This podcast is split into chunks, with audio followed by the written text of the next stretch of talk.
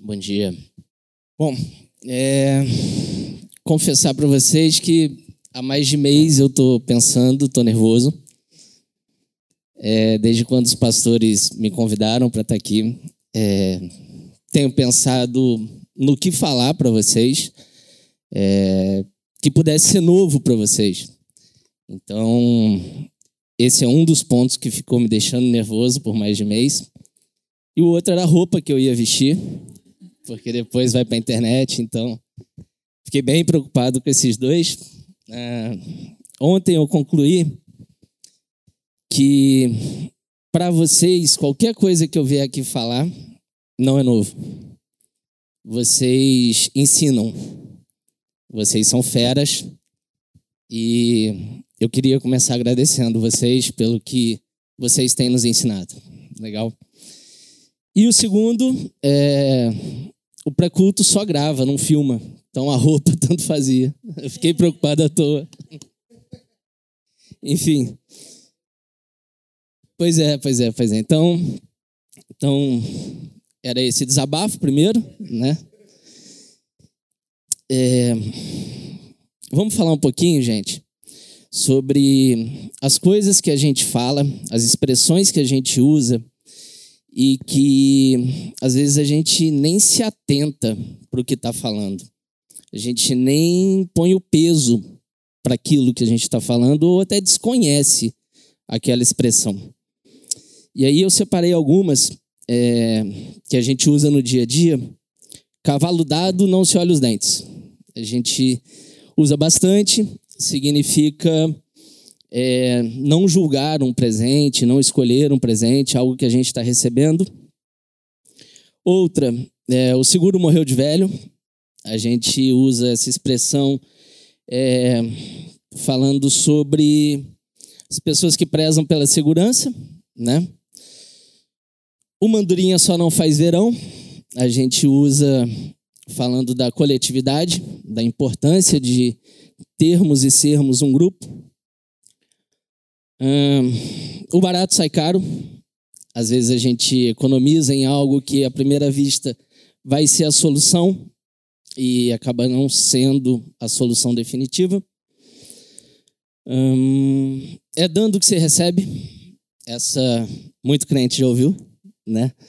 Muitas igrejas usam isso para falar de uma troca, uma generosidade é, em busca de bênçãos.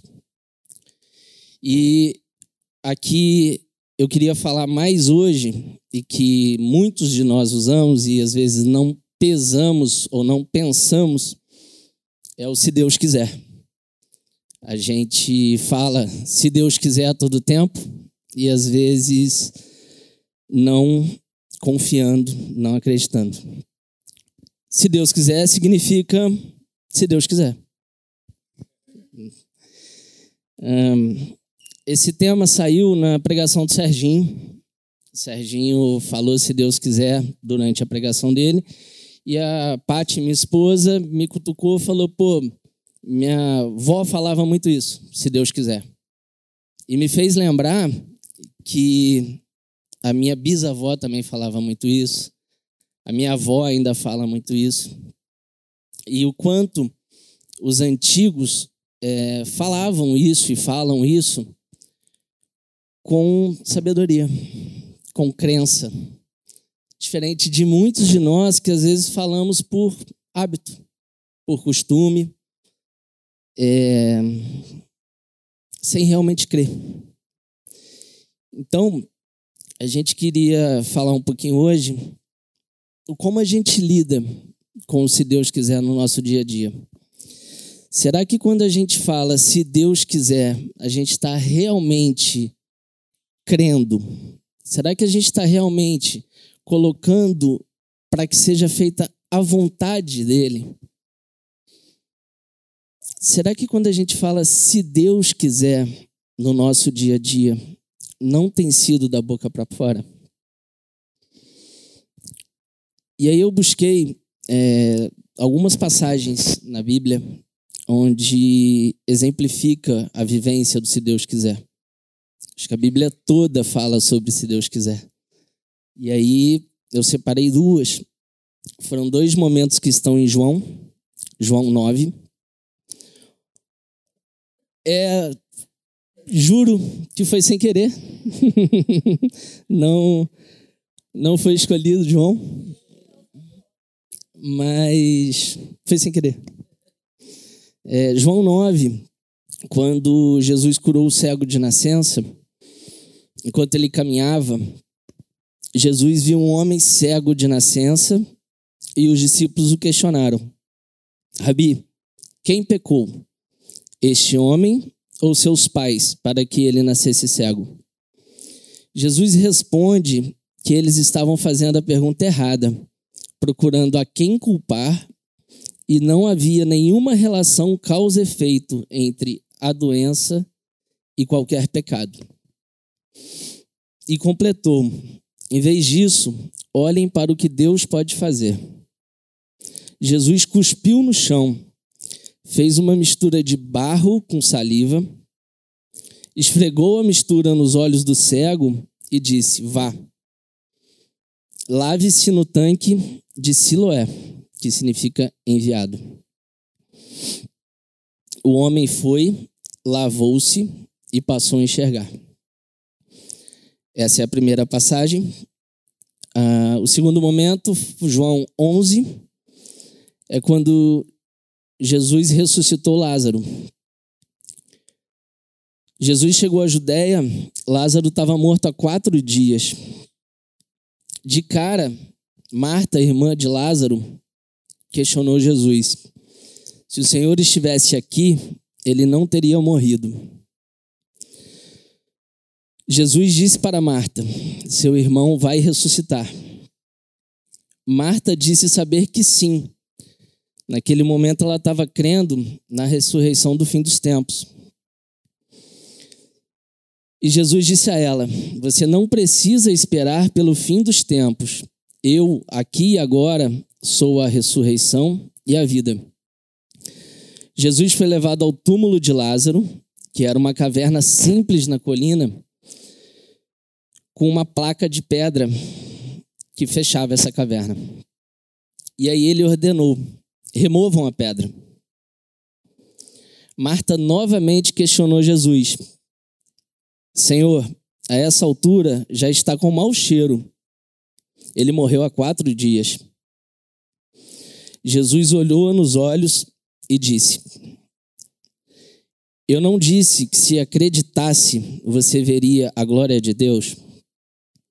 Insistiu aos demais: vão em frente, tirem a pedra. Eles retiraram as pedras e Jesus ergueu os olhos para os céus e orou.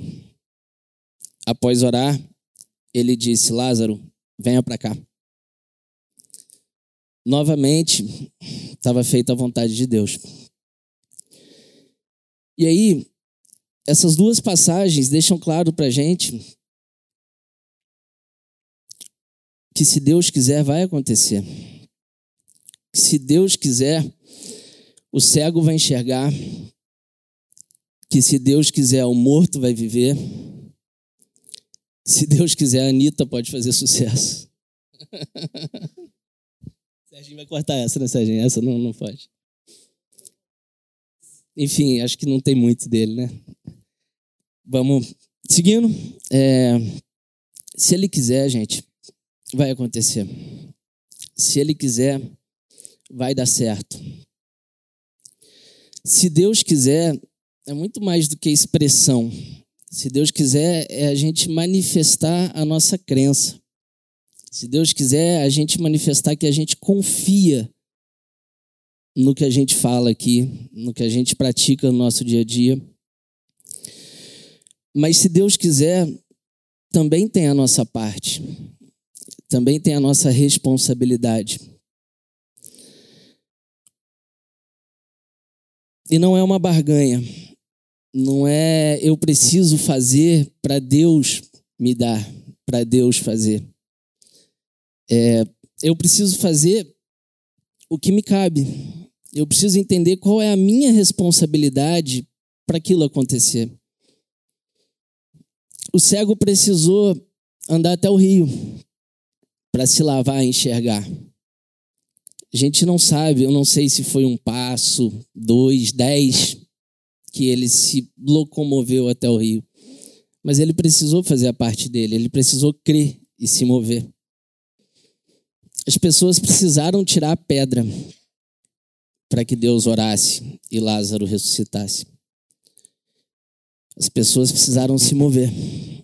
Elas precisaram acreditar e fazer a parte delas. Então, não é simplesmente cruzar os braços e esperar Deus agir. A gente precisa entender o nosso propósito, a gente precisa ouvir a vontade de Deus, a gente precisa estar pronto para se a vontade dele não for a nossa. Como que a gente reage com isso hoje? Como que a gente lida quando não acontece o que a gente pediu, o que a gente espera? Como que a gente lida com o não? Como que a gente lida com o tempo que às vezes, sempre, não é o nosso, é o dele? E aí eu queria hoje deixar essa reflexão, esse papo com vocês sobre o se Deus quiser que a gente está praticando aí fora. O se Deus quiser que as pessoas estão olhando para a gente como capela. E se nada fez sentido, eu vou colocar aqui em três tópicos para a gente poder pensar e levar para os nossos grupos, se acharem que faz sentido.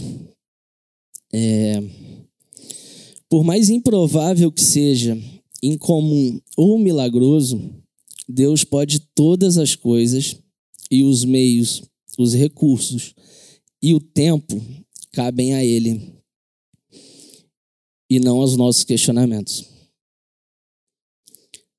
Segundo, cabe a cada um de nós fazer a nossa parte a partir do entendimento do propósito e do caminho que Deus tem para cada um de nós.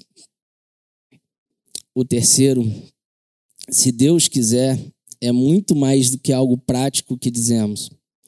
Demonstra nossa crença e confiança em Deus. Então, é isso que eu queria conversar com vocês hoje, trocar com vocês hoje.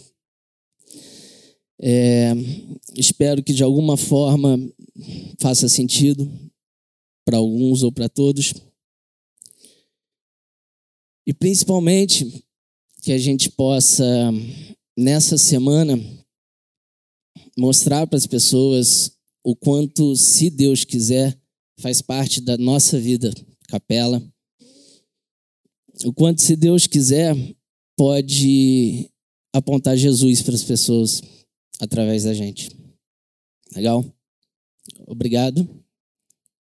Um ótimo domingo.